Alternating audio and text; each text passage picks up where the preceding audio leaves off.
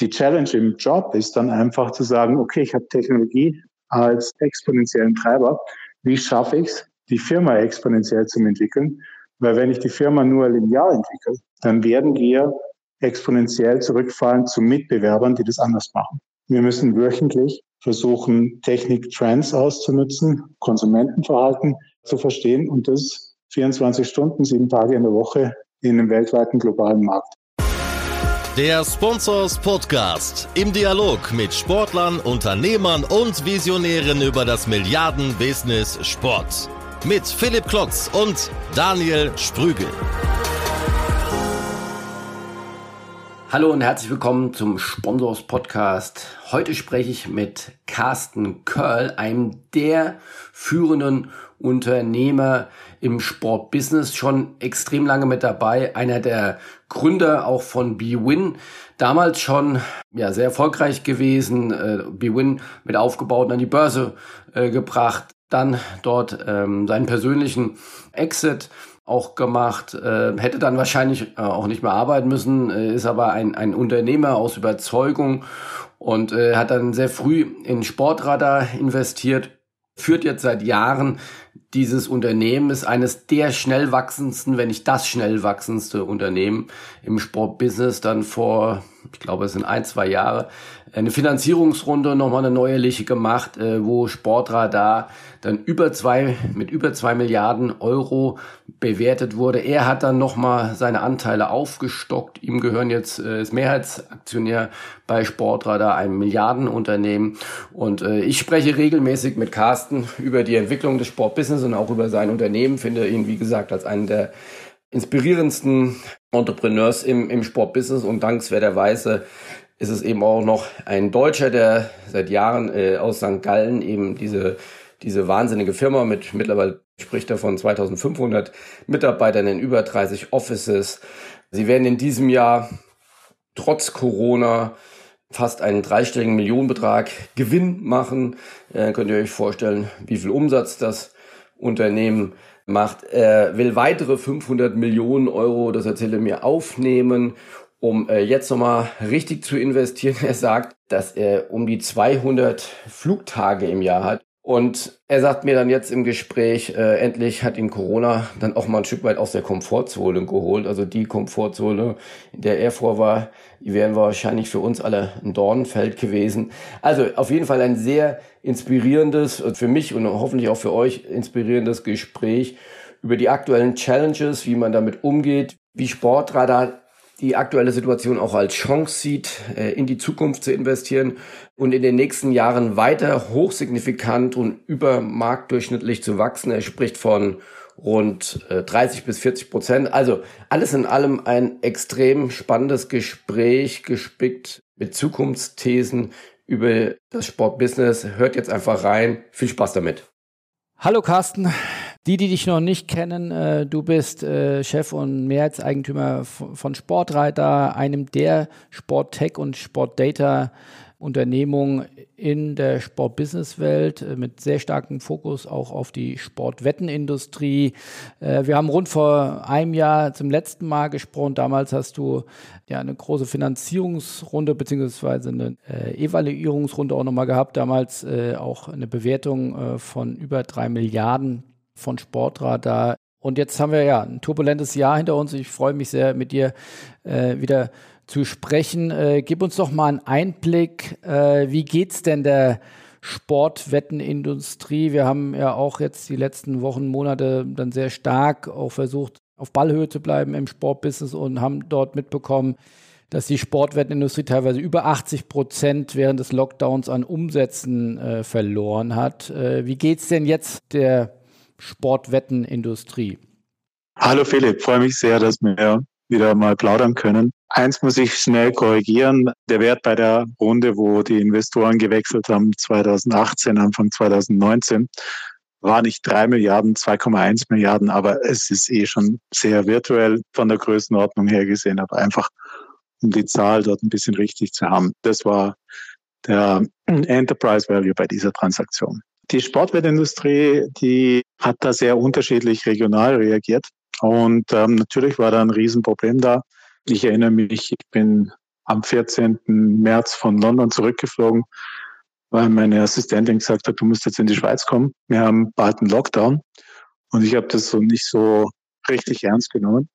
Ich war dann am Abend äh, an der Grenze in Zürich und äh, der äh, Grenzer hat zu mir gesagt, schön, dass du da bist, oder wir machen jetzt ähm, dann auch die Grenze zu heute. Und du bist im letzten Flug drin gewesen. Und ich sag, äh, das war dann schon ein Ereignis und dann hat mich am Abend ähm, der Adam Silver angerufen, gesagt, er sitzt in Sacramento, das ist der Commissioner von der NBA. Und sie haben jetzt während dem Spiel das Spiel abgebrochen, weil Verdacht da ist, dass äh, Spieler infiziert seien. Und dann ging das vom 14., 15., 16. wirklich so, dass alle Sportarten rund um die Welt den Betrieb eingestellt haben. Das ist für einen Sportwettanbieter nicht sehr gut, wenn plötzlich kein Sport mehr gespielt wird. Das Gleiche ist natürlich für, für einen Lieferanten für diese Industrie der Fall. Das war also eine bemerkenswerte Zeit, innerhalb von, von drei Tagen 99 Prozent des Contents zu verlieren. Es gab schon noch ein paar äh, Länder, die gespielt haben, zum Beispiel Fidschi hat Fußball gespielt, Neukaledonien auch. Aber das ist vielleicht dann doch nicht so zu vergleichen mit der Bundesliga. Und äh, die Zahl, die du da genannt hast mit 80 Prozent, müssten wir immer wissen, auf welchen Zeitraum sich das äh, bezieht. Ist das äh, Digital Business? Ist das Retail Business? Was wir gesehen haben, ist, dass äh, viele Anbieter unglaublich schnell reagiert haben. Viele Anbieter haben auch starkes Digitalgeschäft, vor allen Dingen über den Mobile Channel und haben dort auch Gaming- und Gambling-Produkte drin. Die konnten natürlich immer an den Mann gebracht werden in dieser Zeit. Also Casinos, Slots, ähm, Lotterieprodukte, überhaupt kein Problem. Das sind auch Bereiche, die dann stark geboomt haben bei vielen. Und da war nicht ein Einbruch um 80 Prozent, sondern eine Steigerung um 80 Prozent in diesen Bereichen. Das mal dazu gesagt, da muss man sich die Anbieter genau anschauen. Die Großen, die können das sicherlich so bestätigen, dass das für die der Fall war. In Gaming und Gambling gab es einen sehr, sehr starken, sehr schnellen Uplift.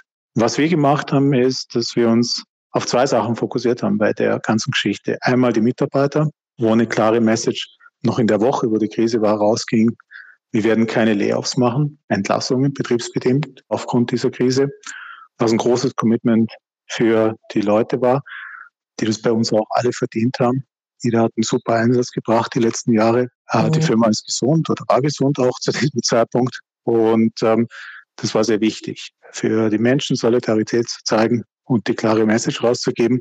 Die haben wir auch durchgehalten bis zum Ende. Jetzt ist, äh, sind wir im Vollbetrieb, ähm, Sport spielt auch überall wieder.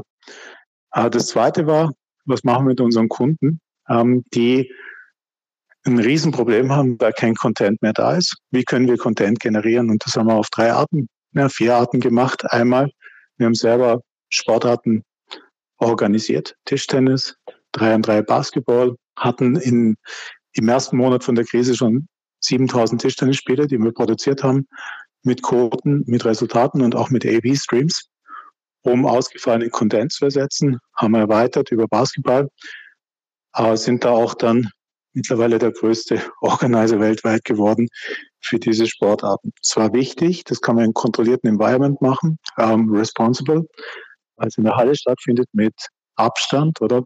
Das war das erste Measurement. Das zweite war, wir haben alle Spiele, die unterbrochen wurden, simuliert mit einer Simulated Reality. Wir haben unser Engineering-Team von 600 Ingenieuren an eine Task gesetzt und gesagt, Jungs, ihr müsst jetzt in zwei Wochen alle Fußballspiele, die unterbrochen worden sind, aufgrund der historischen Datenpunkte, die wir haben, simulieren. Und zwar, zwar das komplette Spiel mit Einwürfen, gelben Karten, roten Karten, was auch immer.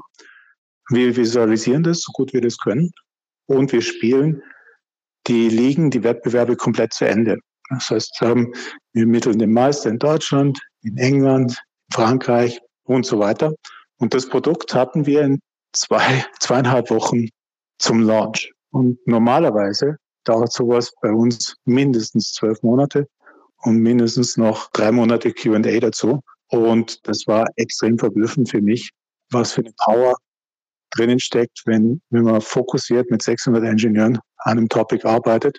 Dann haben wir das noch lizenzieren müssen. In den meisten Ländern war das echt schwierig, weil Das ist ein komplett AI-basierendes Produkt mit vielen Algorithmen drin, die für die Lizenzierungsbehörden echt schwierig waren. Auch die haben uns geholfen und gesagt, okay, wir sehen, ihr habt Content für die Industrie, wo wir das brauchen. Schauen wir uns das an, aber wir versuchen das zu beschleunigen. Wir haben also innerhalb von eigentlich einem Monat dann ein Ready-to-Market-Product gehabt, nennen wir Simulated Reality. Da gibt es ein Peer dazu, das heißt Virtual Sports, wo wir schon länger haben. haben das ist ein Gaming-basierendes Produkt, so ein Hybrid zwischen Sportwetten und, und Gaming.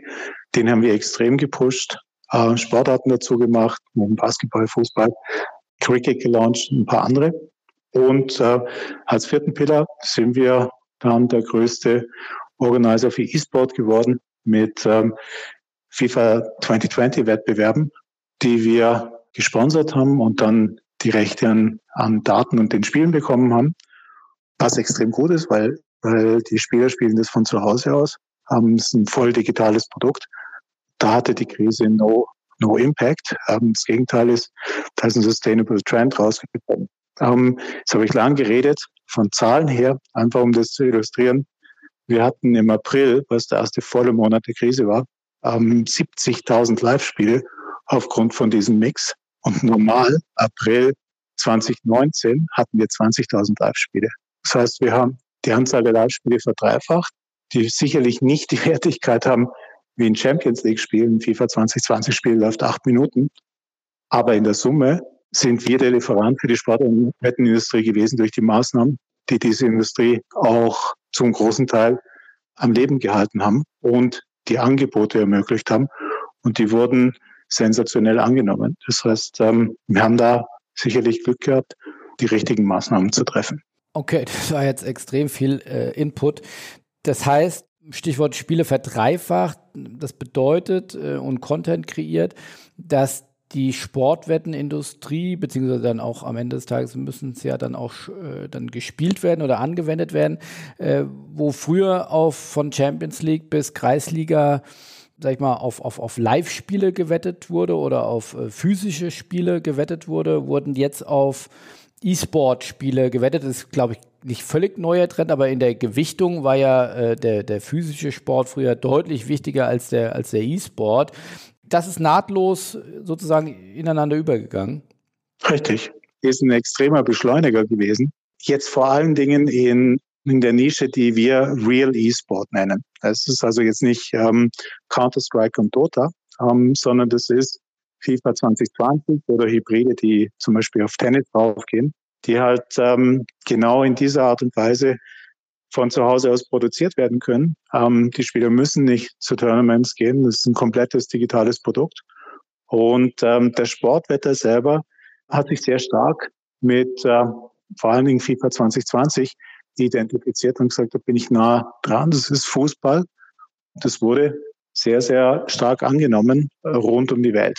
Hast du da Zahlen? Wie viel Wettumsatz wurde dort wie sagt man, investiert oder wurde umgesetzt äh, mit, mit FIFA oder mit dem E-Sport? Wir haben Zahlen von, von den Spielen, die abgenommen wurden. Und die laufen in die Größenordnung, die ich dir gesagt habe. 70.000 Spiele im Vergleich zu 20.000 Live-Spielen pro Monat. Ähm, von diesen 70.000 waren bei uns gut die Hälfte E-Sport-Tournaments. Okay, und dann nimmt dann von Tipico bis B-Win, bieten das ihren. Alle, alle. Ähm, das natürlich auch das Gleiche gilt für Tischtennisspiele, die in dieser Zeit aufgrund dieser Produktion extrem gepumpt haben. Das ist ein richtiger Sport ähm, mit einer ganz normalen Übertragung dabei, AV, äh, Visualisierung und, und dann auch eben den entsprechenden Wettangeboten aufgrund von der Spielstärke von den Spielern. Auch das wurde natürlich sehr stark angenommen. Dito wurde sehr stark angenommen. Tennisturniere, die wir organisiert und gesponsert haben, die im isolierten Umfeld stattgefunden haben, das sind einfach Ersatzprodukte, die sonst nie funktionieren würden, weil es will jetzt keiner ein niederklassiges Tischtennisspiel oder, oder Tennisspiel sehen. Aber wenn es nichts gibt, dann ist Content, der geliefert wird, der sich mit dem Sport beschäftigt, Gold wert. Und ähm, das haben wir in der Abnahme gesehen. Und die Anbieter haben es natürlich auch gesehen, ähm, dass es funktioniert hat für sie, sonst hätten sie es nicht gekauft. Ähm, die Kunden haben es konsumiert. Natürlich will jeder gerne lieber ein Bundesligaspiel oder ein Champions League-Spiel sehen. Das war halt für ein paar Wochen nicht möglich. Und was bedeutet, wenn du sagst, wir waren entweder Sponsor oder haben das selbst organisiert? Wir haben Preisgelder gesetzt, wir haben Turniere organisiert, wir haben unsere Leute diese Turniere und Roster organisieren lassen. Wir haben unser Equipment dorthin gebracht, um Streams zu produzieren. Wir haben unsere Schiedsrichter dorthin gebracht, unsere Datenerfassungstool eingesetzt, um das Ganze zu machen. Das bedeutet Veranstalter. Und hörte das dann mit dem Lockdown auf oder macht ihr das jetzt weiter auch? Nee, wir machen es weiter. Wir sind sehr fasziniert davon. Das ist ein großer Trend und ist für uns, wir haben es in der Zeit Emergency Content genannt, ähm, ist für uns ein nachhaltiger Trend, wo wir ein gutes Zukunftspotenzial drin sehen. Sicherlich nicht ähm, vergleichbar mit, einem, mit einer großen Liga, aber, aber es ist was, wo man Zeitpunkte bestimmen kann ähm, und unsere Kunden brauchen ja Sportveranstaltungen rund um die Uhr, sieben Tage in der Woche, 24 Stunden. Und da man hier Startzeitpunkt besser bestimmen kann und auch Content zu Zeiten produzieren kann, wo sonst keine reguläre Liga spielt, ist das ein sehr nachhaltiger Trend, den wir auch weiterverfolgen. Was hat das mit Sportradar gemacht? Habt ihr ganz neue Mitarbeiter dann auf einmal gebraucht? Weil vorher habt ihr dann vor allem Focus Engineers, jetzt braucht ihr auch die, die das umsetzen oder konntet ihr das alles aus dem Bestand bereitstellen? Wir, das hat sich nicht groß verändert. Wir haben, wir haben von den Mitarbeitern ähm, gestartet in das Jahr, glaube ich, mit 2100 Mitarbeitern. Wir werden jetzt im Dezember mit so knapp 2500 Fulltime-Employees rausgehen. Das sind nicht die Freelancer oder die drumherum sind, die alle da sind. Das sind so knapp 8000 Freelancer rund um die Welt, die wir noch dazu haben. Das hat sich nicht verändert. Ähm, wir haben einfach unsere, unser bestehendes Netzwerk und die Kapazität genutzt und die in die Kanäle hineinverlagert, die pragmatisch nötig waren, um der Industrie zu ermöglichen, dass sie ähm, das Geschäft machen kann. Und wir haben uns sehr gefreut für unsere Kunden, dass wir, dass wir hier unterstützen und helfen konnten. Genau die Rohmaterialien und Produkte geliefert haben, die einfach die Sportindustrie brauchte, um Geschäft machen zu können. Aber von den Leuten hat sich da nicht viel verändert. Und wenn du sagst, äh, wir haben dann gesponsert, dann wart ihr Sponsor bei FIFA oder bei, also bei EA Sports oder bei FIFA direkt? Ja, man muss Turniere für FIFA 2020 organisieren. Die besten Spieler, habe ich gelernt, ähm, kommen aus Brasilien, aus Südamerika. Es sind schon noch ein paar andere rund um die Welt verteilt. Da muss man Preisgelder hineingeben und man muss die digitale Produktion machen, sprich ähm, einen zentralen Server dafür machen, man muss die Codierungen machen, man muss über Integrity Überwachung nachdenken, wie man das machen kann. Ähm, das gehört da alles dazu. Aber natürlich bekommt man Spieler nur, wenn man denen auch ein attraktives Angebot macht und sagt, ähm, das sind die Preisgelder, die ihr verdienen könnt, wenn ihr den Wettbewerb gewinnt. Und natürlich haben wir das gemacht. Wie viel Geld habt ihr da in die Produktion? Kann ich dir nicht sagen. Oder wir tun da generell keine Zahlen offenlegen, aber genügend Geld, dass äh, wir sehr attraktive Spieler bekommen haben auf Weltklasse-Niveau die dann auch auf der anderen Seite von den Kunden abgenommen werden. Kannst du denn ein bisschen tiefere Einblicke geben, was das mit dem Umsatz von Sportradar gemacht hat? Weil ihr habt ja, ich will nicht sagen, ein Pivot gemacht, aber ihr habt ja schon auch einen Teil eurer, eures Businessmodells, zumindest kurzfristig, ähm, angepasst. Ähm, hat das dann auch direkte Auswirkungen im Negativen oder im Positiven dann auf Umsatz und Erlöse gehabt? Ja, wie, wie ich die geschildert habe, finde ich schon, kann man sagen, dass wir uns komplett neu erfunden haben, ähm, sehr viel digitalen Content ähm, kreiert haben mit einem extrem starken Team, was, wo jeder an einem Strang gezogen hat.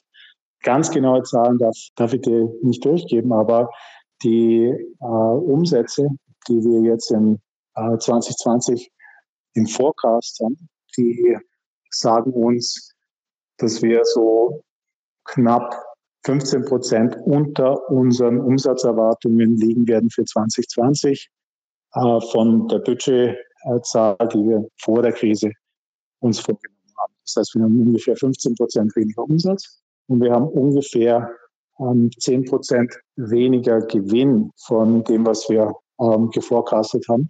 Damit bewegt sich unser Gewinn im knapp dreistelligen Millionenbereich.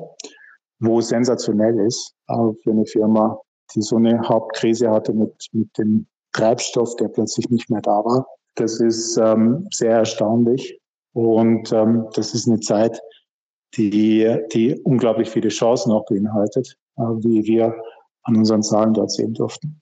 Aber wenn du sagst, 10 Prozent weniger Umsatz als erwartet oder 10, 15 Prozent als erwartet, das heißt aber immer noch ein Umsatz plus im Vergleich zum Vorjahr. Also das heißt, eure Erwartungen waren. Äh Wir haben so mit einem Umsatzplus von knapp 25 Prozent gerechnet, von äh, 2019 zum 2020. Sprich, wir haben so knapp 10 Prozent mehr Umsatz immer noch in 2020, wie wir in 2019 hatten. Kannst du schon einen Blick auch äh, Richtung Zukunft 2021 und fortfolgend richten, wie ihr, wie ihr da plant? Also es geht dieses Wachstum weiter, wenn du sagst, in einer Zeit, die auch extrem viele Chancen bietet. Kannst du das schon überblicken? Ja, wie man, wie man ja auch ähm, der Presse entnehmen kann, haben wir uns jetzt ähm, damit beschäftigt, noch mehr Mittel in die Firma zu bekommen, um äh, Growth zu finanzieren. Wenn man so knapp 500 Millionen noch zusätzlich aufnehmen, um Akquisitionen zu machen. Das ist eine sensationelle Zeit. Es sind viele extrem gute Firmen, vor Dingen technologiebasierend, in einigen unserer Vertikalen äh, im Moment ähm, verfügbar, die vorher wäre kein Denken daran gewesen. Und ähm, die sind alle sehr unschuldig betroffen von der Krise, die sie erstmal bewerkstelligen müssen. Ähm, das ist also eine Zeit, wo man eine Transformation machen kann. Und für, für mich ist es was, was ich noch nie gesehen habe. Und ich glaube, wir können innerhalb von einem Jahr einen Schritt machen, den wir sonst ähm, vielleicht in fünf oder in sieben Jahren machen konnten. Sprich, das ist eine riesige Chance, um die Firma zu transformieren und noch mehr den einzigen Technologieplayer weltweit zu bauen, der im Sport relevant ist. Ähm, das ist die Vision. Können wir jetzt ein paar Schritte auf einmal machen was für uns sensationell ist. Vom Wachstum schaut es so aus, ähm, dass ich gerne äh, die Firma die nächsten drei bis fünf Jahre im Wachstumskorridor von 30 bis 40 Prozent per annum führen würde.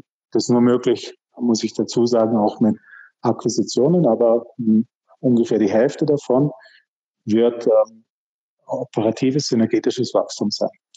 Das ist äh, die Zielsetzung. Das ist recht ambitiös, aber ich sehe immense Chancen im Moment, mutige Schritte zu machen und das auch ähm, zu nutzen. In welchen Bereichen kannst du das konkretisieren, wenn du sagst, äh, im Tech-Bereich äh, Möglichkeiten der, der Akquisition? Also es gibt ja unterschiedlichste Entwicklungsbereiche von AI über Hologramm, mhm. Robotics. Also was schwebt dir davor? Uns hat die Krise mal gezeigt, im Content-Bereich müssen wir wesentlich flexibler sein. Wir müssen sehr stark darüber nachdenken, dass auch Sport mal nicht gespielt wird. Das war für uns alle, glaube ich, eine starke Erkenntnis. Sprich, wie kann ich digital Sportcontent produzieren? Sprichwort Simulated Reality, Virtual Realities. Das sind Sachen, wo viel in, in Visualisierung, aber auch in AI gesteckt werden muss, um, um Produkte dort zu integrieren. Da gibt es ein paar interessante Player die wir uns anschauen. Wir haben da ähm, eine Liste von ungefähr 250 Firmen gemacht vor vier, fünf Monaten, die wir versuchen in Clustern einzuteilen. Das ist eines dieser Cluster. Und da schauen wir uns einfach an, was jetzt da möglich ist. Eine andere Geschichte ist, wir investieren sehr stark im Bereich von Advertising, wo wir denken, dass ähm, wir noch Schwächen haben bei Client Profiling. Wie können wir Sportfans besser kategorisieren? Wie können wir Sportfans im, zum richtigen Zeitpunkt eine richtige Nachricht und Incentive schicken. Wie kann man das mit äh, Live-Sport-Events noch synchronisieren, dass das besser wird, dass man genau diesen emotionalen Moment auch herausfindet und ähm, die dann besser in Sportwetter vermarkten kann. Das ist ein anderer Bereich, wo wir, wo wir uns nach Investments umschauen, Technologie getrieben. Ähm, dann haben wir Bereiche, wo wo sicherlich ähm, langfristige Entwicklungen da sind, Traffic zu bekommen mit Ligen in Partnerschaften. Ähm, geht es um Datenfassungstools, geht es um Visualisierungen, geht es aber auch um Low-Latency äh, Streaming-Technologien, Plattformaufbau, ähm, sind sicherlich ähm, auch sehr interessante Bereiche, in die wir gerade hineinschauen. Wow, habt ihr euch ja, scheint ja der To-Do-Zettel ähm, sehr voll zu sein. Als wir das letzte Mal äh, gesprochen hatten, fand ich auch so eine Zahl, die mich sehr beeindruckt hat, äh, dass du sagtest, du bist über 200 Tage im Jahr im, im Flieger unterwegs. Du sagtest, es ist eingangs äh, 30 Offices, mittlerweile Ende des Jahres 2500 Mitarbeiter, viele Kunden, die international, die weltweit äh, unterwegs sind. Da kommen wir gleich sicherlich noch drauf, äh, auch ein sehr starkes Augenmerk auf den US-amerikanischen Markt. Wie hat sich dein Leben äh, verändert durch äh, Corona? Ich denke, 200 Tage im Jahr im Flugzeug äh, wird schwierig werden. Absolut, du sagst es, oder? Mein Leben hat sich äh, dramatisch verändert. Ähm, ich, ich glaube, ich war die letzten 20 Jahre noch nie so fit wie jetzt. Ähm, ich bin vom Anfang der Krise ähm, alle Appenzeller Berge mit meinem Mountainbike abgefahren. Das ist so eine natürliche Reaktion bei mir. Da viel auf einen zukommt, dann, dann ist die Reaktion immer, die Maschine, der Körper muss fit sein und äh, muss das Pensum dann auch gehen können. Sprich, ähm, das habe ich echt genutzt. Ne? Ich habe nicht so viel von der Umgebung hier gesehen. Reisen war eine gewisse Zeit lang total unmöglich. Und äh, plötzlich kam bei allen die Erkenntnis, wow, wir werden ja viel effizienter, wenn wir, wenn wir uns gut mit Videokonferenzen organisieren, die dann aber auch gut vorbereitet sind. Und, und wir hatten am Anfang von der Krise jeden Tag von neun bis um elf Uhr Calls mit dem kompletten Management, wo wir uns äh, synchronisiert haben, was weltweit passiert ist, was in den Units passiert, wie können wir VPN-Kapazitäten schaffen, dass alle unsere Mitarbeiter alle Tools haben, um ihren Job zu machen. Das muss sehr schlagartig gemacht werden. Äh, und mittlerweile funktioniert das rechtlich auch mit allen Partnern, dass wir uns ähm, virtuell austauschen können das ist sicherlich eine Erkenntnis, die wir jetzt während der Krise gewonnen haben. Für mich auch persönlich heißt es ähm, eigentlich ein Gewinn von Lebensqualität, ähm, da ich viel Zeit in Flughäfen verloren habe, im Transfer verloren habe. Das ist mehr oder weniger weggefallen in den letzten Monaten. Und ehrlich gesagt tue ich es nicht, ja, nicht bedauern, dass es weggefallen ist. Es gibt mir Lebensqualität zurück.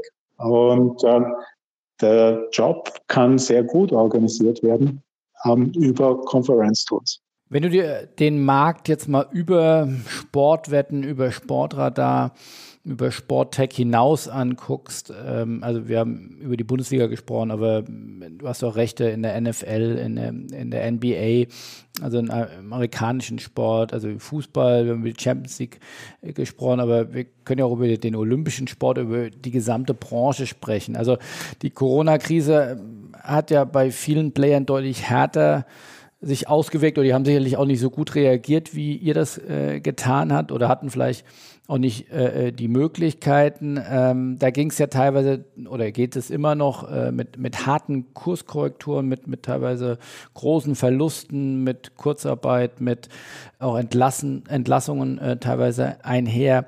Ist das, wenn du eine Adlerperspektive äh, einnimmst, ist das für dich eine kurzfristige Kurskorrektur des Marktes oder siehst du hier wirklich grundlegende Veränderungen auf unseren Sportbusinessmarkt zukommen?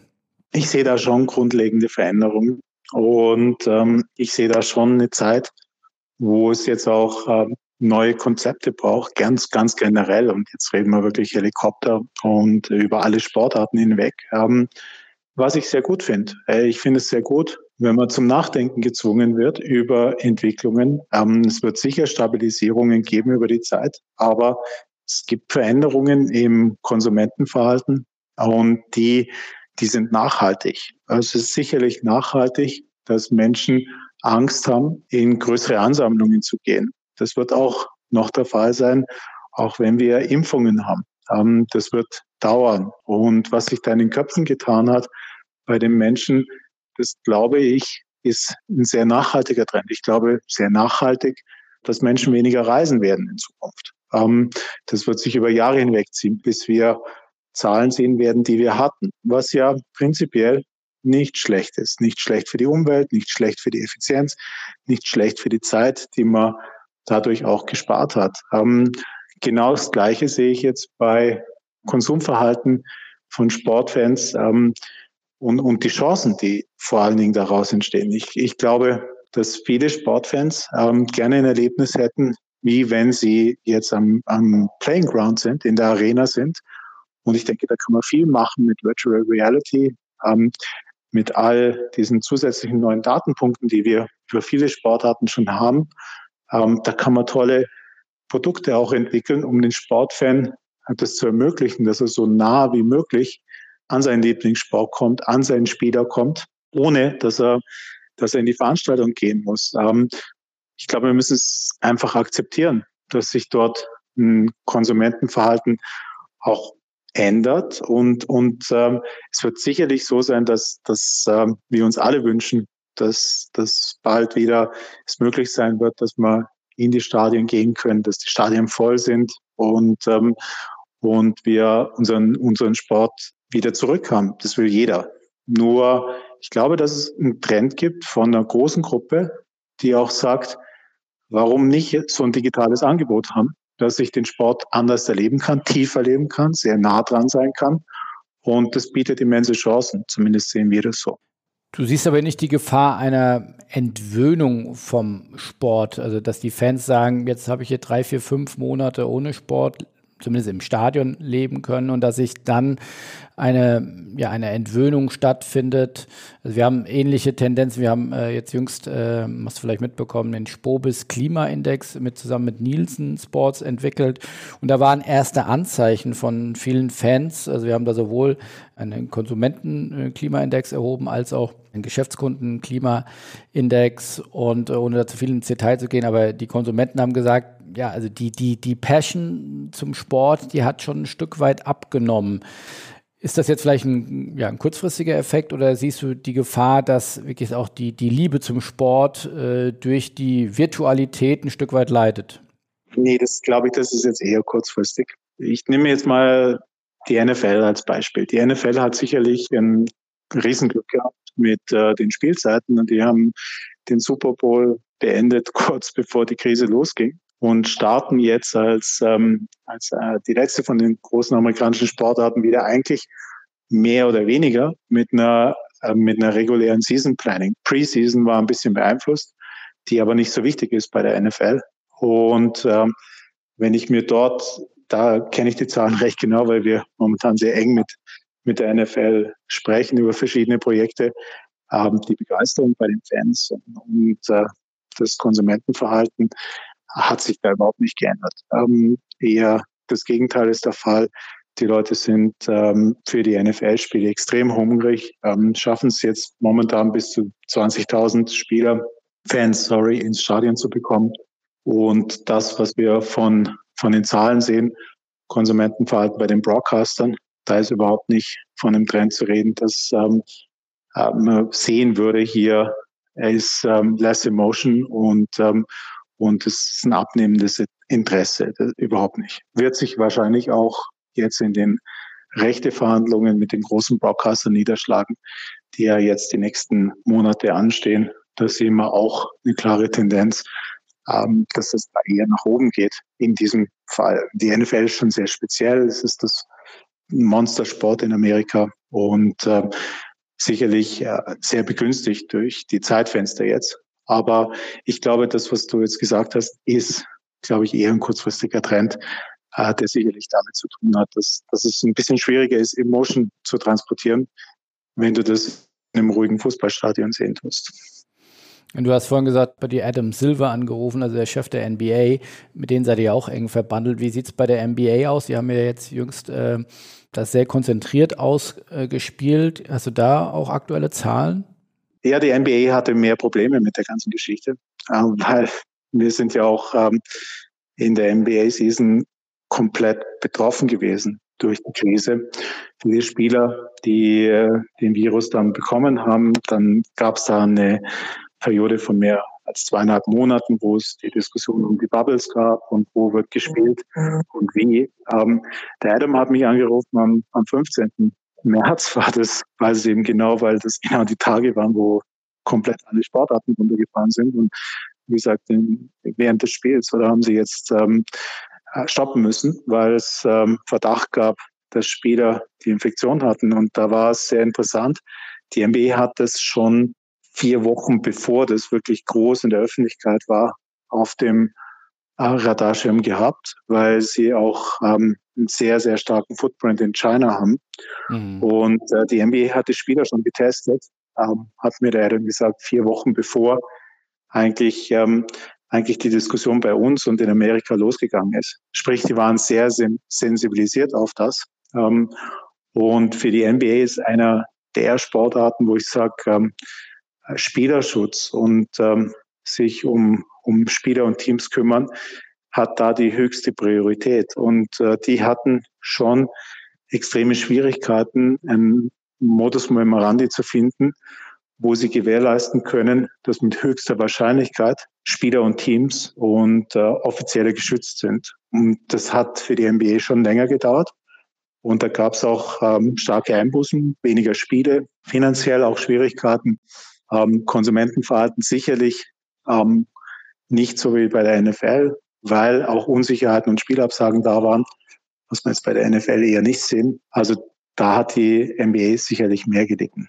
Wie beurteilst du das Phänomen E-Sport? Also auch das ist ja in den letzten Monaten jetzt wenig äh, negativ beeinflusst worden oder anders gesprochen, zumindest der virtuelle kompetitive Sport, der eher sogar profitiert. Nichtsdestotrotz die großen ESL Major Events, die ja dann auch in den großen Arenen auch stattgefunden haben, wo ja der, der, ja der Fit dann auch zwischen, sag mal, Sportbusiness und, und E-Sport-Business dann stattgefunden hat, äh, die mussten ja auch runtergefahren werden. Aber wie beurteilst du ansonsten die ja, Fieberkurve im, im E-Sport?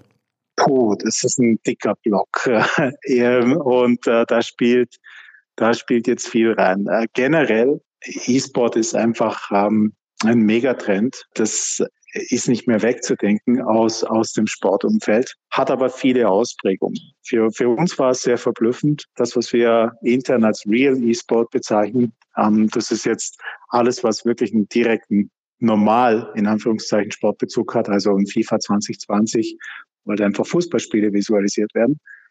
Da haben wir eine enorme Zunahme vom Interesse gesehen aus dem Sportwettmarkt heraus. Das war sehr verblüffend, sehr, sehr starke Nachfrage nach FIFA 2020 Spielen äh, von den Sportwettern, die sonst schon Berührungsängste haben äh, mit äh, Dota, um jetzt mal eins zu nennen, mhm. Äh, wo sicherlich ein Generationsissue gibt oder das ist nicht ein typisches Spiel für Sportwetten. Da muss man viel dran arbeiten an den Interfaces, wo kommt man hin. Und FIFA 2020 hat einfach einen direkten Bezug. Und da haben wir eine, durch die Krise beschleunigt natürlich eine sehr starke Zunahme gesehen. Und das sehen wir jetzt eher als nachhaltig in den letzten Wochen, wo, wo wieder normaler Sportcontent ähm, sehr stark verfügbar war. Viele Tennisspiele, Fußballspiele, die Amerikaner alle gespielt, ähm, war trotzdem eine Nachfrage im Bereich von, von den Real E-Sports da,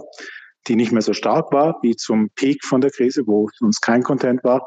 Aber das ist nachhaltig. Und ähm, da ist sicherlich eine sehr nachhaltige Entwicklung im Bereich des Sportwetten. Das ist aber nur ein ganz kleiner Bereich von E-Sport und deine Frage war mehr generell. Mhm. Ähm, und ich glaube, da, da wirst du über die nächsten Jahre und Jahrzehnte werden Firmen, die sich im E-Sport-Bereich tummeln, ähm, groß, ein großes Lächeln auf dem Gesicht haben, weil da spricht einfach der Trend und die Demografie ganz klar dafür, dass, dass das weiter sehr dynamisch zunimmt.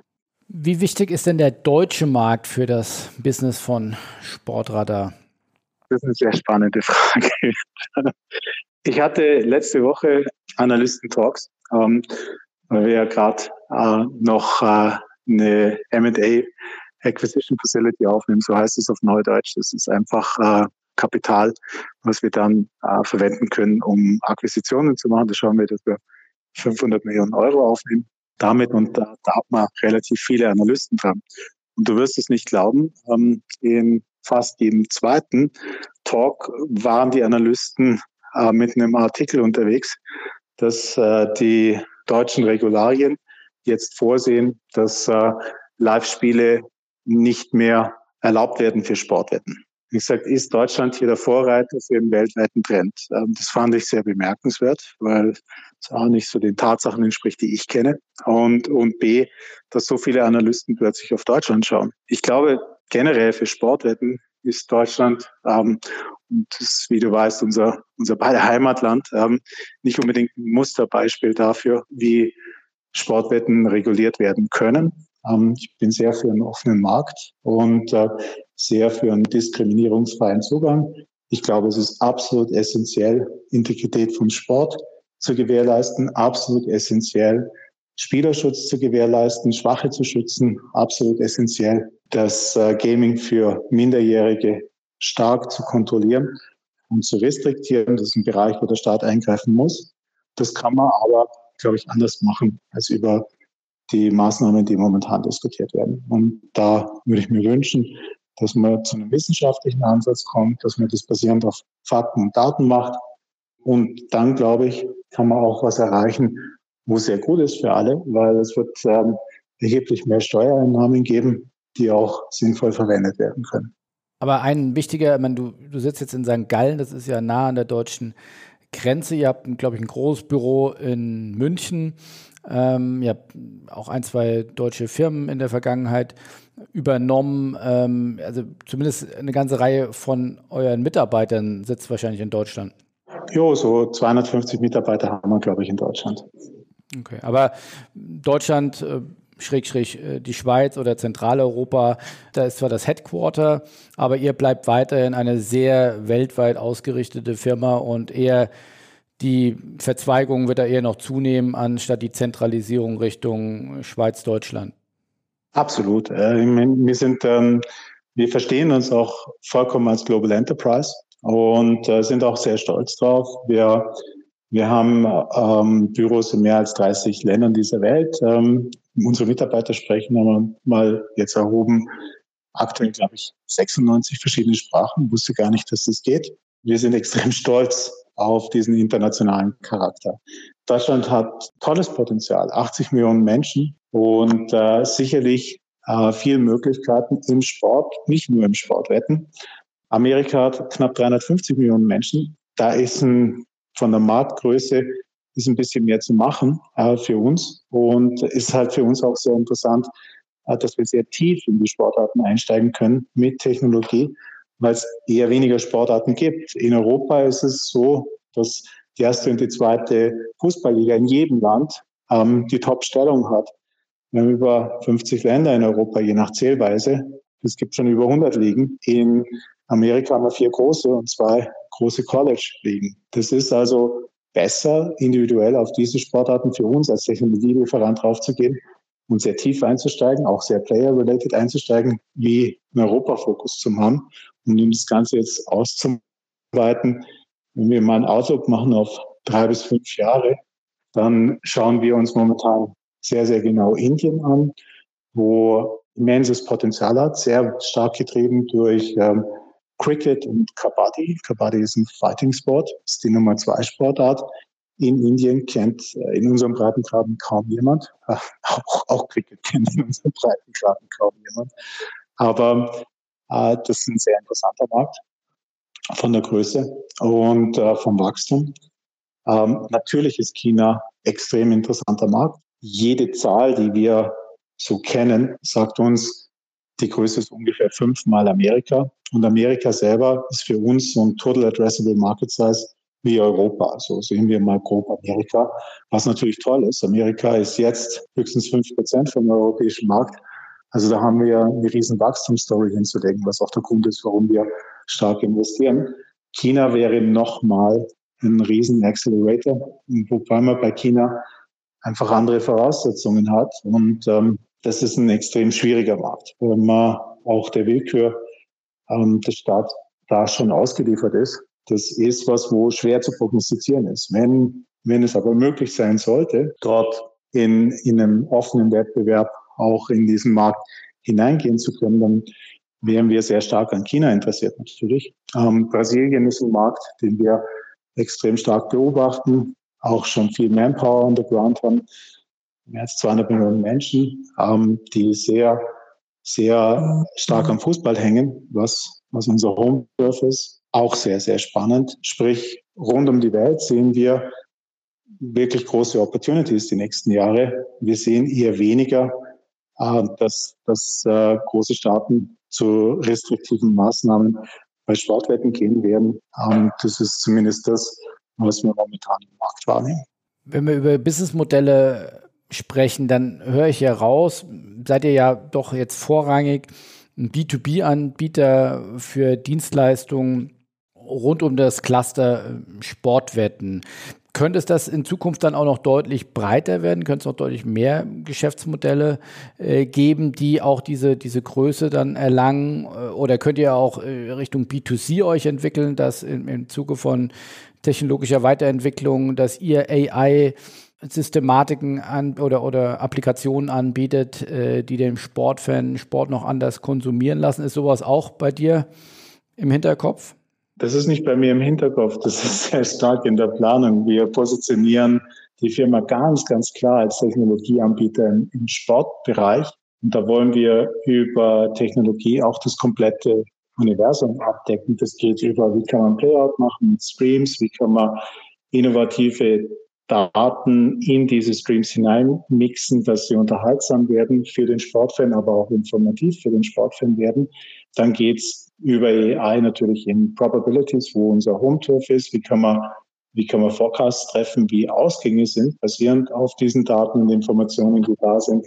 Unser View ist da sehr holistisch, wo wir sagen, jeder Sportfan hat eine Begeisterung, eine Passion und äh, Emotion für den Sport. Ähm, nicht jeder Sportfan wird eine Sportwette abschließen. Bei jeder, jeder Sportwetter ist ein Sportfan, ganz sicher. Also sehen wir jetzt mal eine große Masse und sagen, diese Sportfans, die wollen wir unterhalten. Wir haben eine Unit gegründet, die heißt Sports Entertainment. In der Unit steckt viel Technik drin, da steckt Streaming-Technik drin, da stecken Data Collection Tools drinnen, da stecken auch äh, Data Scientists drinnen, die sich mit jedem Sport beschäftigen. Wie können wir die Informationen, die wir dazu haben, ähm, in einem informativen Produkt aufbereiten, was wir, was wir in Partnerschaften mit den Ligen oder mit den großen Sponsoren ähm, dann auch dem Sportfan zugänglich machen wollen. Und aus dieser Masse der Sportfans gibt es was, was wir sehr gut kennen. Das sind die Sportwetter. Da haben wir auch ein, äh, ein komplettes 360-Degree-Produkt schon entwickelt, wo wir Daten haben, Probabilities haben. Dann können wir Risiken traden und dann können wir ein komplettes Plattformgeschäft dazu geben im Sportwettbereich. Da sind wir also komplett rund. Und jetzt geht es darum, wie können wir die Sportfans einem Monetarisierungsmodell auf Neudeutsch zuführen, dass wir mit einer Masse, die, die das dann ähm, konsumiert, basierend auf unseren Daten, auch ein Geschäftsmodell entwickeln können und diesen kleinen Bereich des Sportfans auch dann in Sportwetter überführen können ähm, mit Advertising-Produkten. Da tun wir viel entwickeln und das ist ein extrem spannender Bereich. Da gibt es so Teilbereiche, ähm, Professional Market, wie kann man solche Sachen auch Trainern und Spielern zugänglich machen. Gibt es einige Aspekte, aber das ist so der holistische View. Wir schauen uns den Sportfilm an vom Helikopterview von ganz gut. Und wenn du jetzt von der Technologie sprichst, äh, stehen ja, ohne jetzt auch einen Anspruch auf Vollständigkeit zu haben, aber du hast schon über AI gesprochen. Es gibt äh, Blockchain-Technologie, es gibt Hologramm-Technologie, es gibt äh, sicherlich als große Distributionstechnologie 5G, die jetzt äh, in einigen Ländern schon angewandt wird, in, in Deutschland in den nächsten Jahren kommen soll. Äh, was glaubst du, was wird der größte Game Changer sein? Was wird äh, Geschäftsmodelle, den Blick auf den Sport am meisten verändern? Da gibt es viele Game Changer. Sicherlich ist 5G ein sehr starker Treiber, weil man extrem schnell, extrem große Datenmengen in Realtime geben kann. Und muss es viele Devices geben, die das konsumiert wird. Es wird nicht nur mobile sein in Zukunft, ähm, um, um diese Daten dann zu konsumieren. Es gibt auch ganz andere Möglichkeiten dadurch, durch die Bandbreiten, die da sind. Generell halte ich es da relativ simpel und sage mir, wenn ich mir die CPU-Capacity und die Storage-Capacity anschaue, ähm, die wachsen jedes Jahr stabil seit 20 Jahren. Und das ist ein exponentielles Wachstum, das ist nicht ein Jahreswachstum. Ähm, das heißt, ich habe heute einen Anwendungsfall zu machen. Computer Vision ist so eine Wissenschaft, wo ich ähm, Bewegtbilder mit dem Computer analysiere und dann Spieler in XYZ-Koordinaten umwandle oder Bodyframes umwandle, Das gleiche kann ich mit Ball und Schiedsrichter machen und kriege dann 25 Mal pro Sekunde, um mal grob zu sprechen, X, Y und Z-Koordinaten. Die kann ich dann Elementarereignissen zuordnen. Das wäre jetzt geschwollen ausgedrückt, ein Elfmeter ist ein Elementarereignis äh, in dieser Sprache. Ähm, das muss ich definieren, dass die Koordinaten mich dann zu diesem Ereignis hinführen. Und dann muss ich es visualisieren, dreidimensional, was wir von FIFA 2020 zum Beispiel kennen, wie man sowas machen kann. Das ist eine Sache, die vor im echten Anwendungen im Live-Sport vor drei, vier, fünf Jahren nicht möglich war. Und ich habe eine Menge Geld in Technik investiert oder wir haben eine Menge Geld in Technik investiert, wo wir immer wieder an Grenzen gestoßen sind. Jetzt über Cloud Computing ist es möglich. Und es ist auch möglich, die Kapazität zu bekommen aufgrund von der Entwicklung, dass das immer exponentieller vorangeht. Die Challenge im Job ist dann einfach zu sagen, okay, ich habe Technologie als ähm, exponentiellen Treiber, wie es jetzt gerade darstellen wurde. Wie schaffe ich es, die Firma exponentiell zu entwickeln? Weil wenn ich die Firma nur linear entwickle, vom Wachstum her gesehen, dann werden wir exponentiell zurückfallen zu Mitbewerbern, die das anders machen. Und das ist ähm, die Challenge in einem globalen, weltweiten Wettbewerb. Man ist sozusagen auch verdammt zu exponentiellem Wachstum, zum Nutzen der Chancen, was, was da heißt, wir müssen wöchentlich versuchen mitzulernen, versuchen Technik-Trends auszunutzen, Konsumentenverhalten äh, zu verstehen und das 24 Stunden, sieben Tage in der Woche in einem weltweiten globalen Markt. Extrem spannend, aber auch sehr herausfordernd. Wer sind da für dich die, die Challenger, die du dir anguckst? Eigentlich sind es die Big Digitals äh, mit ihren Geschäftsmodellen, die wir sehr spannend finden, die wir uns auch versuchen genau anzuschauen. Man kann das nicht kopieren. Es gibt extrem erfolgreiche Unternehmen in Amerika in diesem Bereich. Microsoft ist eins, um nicht immer Amazon zu nennen. Aber man kann viel lernen und man kann viel, viel Demut dabei auch bekommen, wenn man sieht, wie skalierbar äh, die Geschäftsmodelle und Technologie einsetzen. Wie bildest du dich da weiter, wenn du sagst 24 Stunden, sieben Tage äh, die Woche, prasselt ja brutal viel auf dich ein. Trotzdem musst du die richtigen Entscheidungen bestenfalls treffen. Wie kriegst du das unter einen Hut? Wo sagst du, ist das die Woche Auszeit einmal mhm. zum MIT oder nach, nach Harvard oder äh, hast du deine fünf Mentoren oder zu den Big Digitals in Amerika? Wie, wie saugst du die nächsten Trends auf? Bei mir ist es nicht so schwer, oder? Ich habe, ähm, ich möchte mich nie vergleichen mit diesen Institutions und, und den Leuten, die dort arbeiten, die du genannt hast. Das sind ähm, extrem intelligente Menschen, sehr äh, blessed mit, äh, mit einer Veranlagung, die ich sicherlich nicht so habe. Aber ich bin neugierig. Ich versuche sehr von Haus aus immer sehr neugierig zu sein. Ich möchte ähm, mir das auch immer bewahren. Ich versuche ähm, für uns auch in, und für mich selber bescheiden dabei zu bleiben und, und zu lernen. Neugier, Bescheidenheit und Learning treibt mich dort. Und natürlich im, im täglichen Geschäft ähm, muss ich einfach priorisieren. Ähm, ich versuche auf einen Level zu kommen, dass ich die Grundprinzipien verstehe, dort auch dann Entscheidungen basieren auf dem treffen kann. Grundprinzipien kann schon recht tief gehen, aber muss jetzt nicht dahin gehen, zum Beispiel, wenn ich wieder Computer Vision nehme, ich verstehe, wie die Modelle gemacht werden, aber ich verstehe nicht den einzelnen Algorithmus und den muss ich auch nicht verstehen. Dafür haben wir super qualifizierte Data Scientists und, und Quant-Teams, die da viel, viel besser sind wie ich. Aber ich verstehe, wie es gemacht wird. Und so kann ich dann Entscheidungen treffen und, und nach vorne schauen. Und dann ist es wirklich eine Neugier.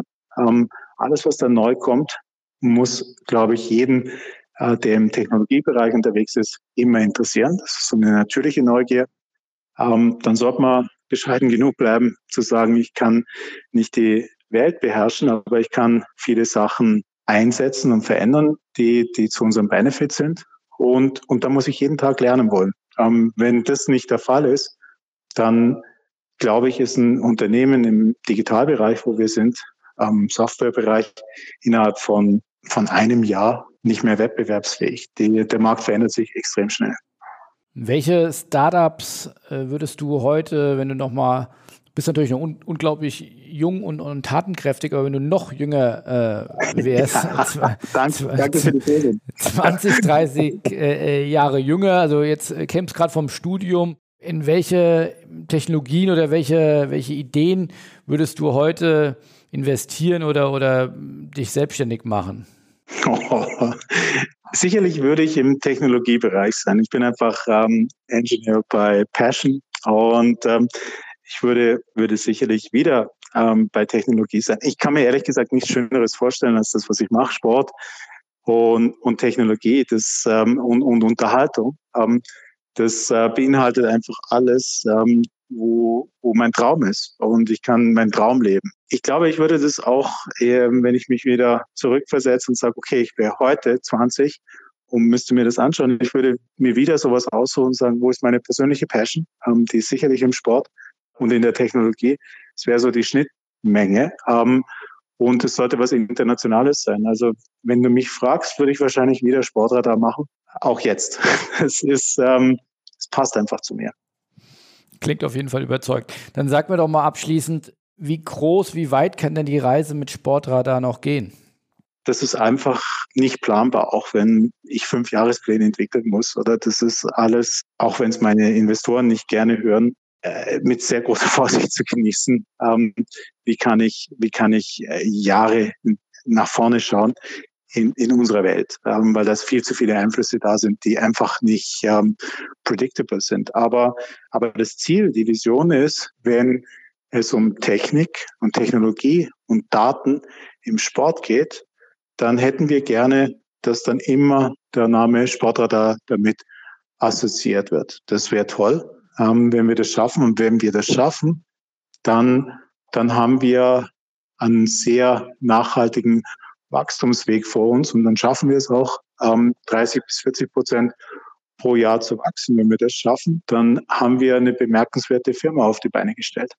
Ist denn auch so Gedanken wie ein IPO mal äh, im Raum? Also ich meine, es gibt DAX-Unternehmen, Delivery Hero zum Beispiel, die haben noch nie Gewinn ausgewiesen. Du sagst, äh, wir, wir kratzen hier knapp an dem dreistelligen Millionen Gewinn. Also äh, ich will jetzt nicht direkt sagen, ihr müsste jetzt morgen im DAX sein, aber äh, gibt es solche Überlegungen, dass man auch ein IPO anstrebt?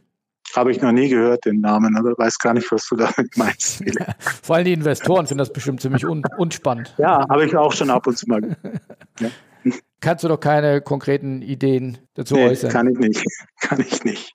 Gut, dann äh, vielen Dank. Wie immer mit dir eine unfassbar spannende Reise wie gesagt, was in anderen Leben in zehn Jahren passiert, äh, scheint bei dir äh, in, in, einem halben Jahr oder in einem Jahr zu passieren. Also insofern vielen Dank für, den, für die tiefen Einblicke, für äh, die spannenden Game Changer, die du in den letzten halben, ja, über halben Jahr bei, bei Sportradar eingezogen hast. Und äh, ja, wir sind ja dann doch auch äh, noch ein, ein, Local Player als deutschsprachiges äh, Medium oder als Plattform äh, insofern sind wir ähm, nicht ganz ohne Stolz äh, so ein Big Player oder vielleicht den Tech-Player im, im Sportbusiness der Zukunft. Wenn er auch nicht ganz in Deutschland sitzt, so zumindest ein, ein, ein Deutscher dann doch an, an der Spitze und äh, mit großen äh, Büros dann zumindest äh, in Deutschland. Insofern vielen Dank, Carsten, dass du dir Zeit genommen hast und äh, hoffentlich war das nicht unser letzter Podcast-Interview.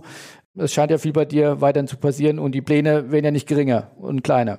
Nein, tun, äh, da passiert noch viel. Und ich freue mich sehr, dass ich die Chance habe, bei euch auch ein ähm, bisschen von, von unserer Geschichte zu erzählen. Ich finde, ihr macht einen tollen Job, um diese ganze Sportwelt und die Interessen speziell im deutschsprachigen Raum zu poolen.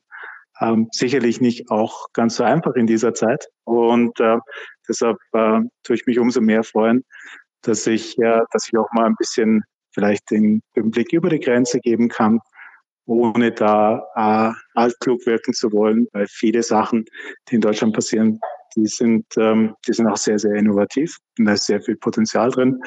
Und ich freue mich immer, mit dir zu plaudern und hoffe, dass wir uns recht bald mal wieder austauschen können. So machen wir es. Und zumindest einmal hat die Sportbusinesswelt ja nach Deutschland geguckt, als die DFL als erste Liga der Welt äh, wieder als erste dann in die Stadien zurückgegangen ist. Also das hätte man wahrscheinlich die DFL auch niemand... hat einen sensationellen Job gemacht. Von mir allerhöchste Bewunderung, ist ein Partner von uns. Ähm, da sind Sachen passiert in dieser Partnerschaft, die mich extrem verblüfft haben, im positiven Sinn. Die DFL kann nur Lob verdienen für das, was sie da gemacht hat. Extrem bemerkenswert, ähm, sehr mutige Schritte, klar organisierte Führung, klare Prinzipien und das Ganze mit einer Präzision umgesetzt, ähm, wo, wo jede Liga auf der Welt nur gesagt hat, Hut ab. Wir sind sehr froh, dass es die Bundesliga gibt, ähm, die so ein Konzept umgesetzt hat. Also allerhöchsten Respekt von meiner Seite. Das war das war ein Move, der verblüffend war. Ja. Hoffen wir mal, dass ihr auch äh, andere Innovationen oder äh, Veränderungen oder Herausforderungen so mutig angeht. Äh, ich glaube, zumindest äh, in, in gewissen Bereichen gibt es da noch äh, ein bisschen Luft nach oben, aber äh, ja, tolle Liga, tolles Produkt. Äh, insofern sind wir froh, dass wir die Bundesliga haben. Also, liebe Grüße nach St. Gallen, vielen Dank und äh, auf äh, hoffentlich sehr bald wieder. Äh, tschüss, Carsten. Bis bald. Ne? Tschüss, Philipp. Ciao. Tschüss.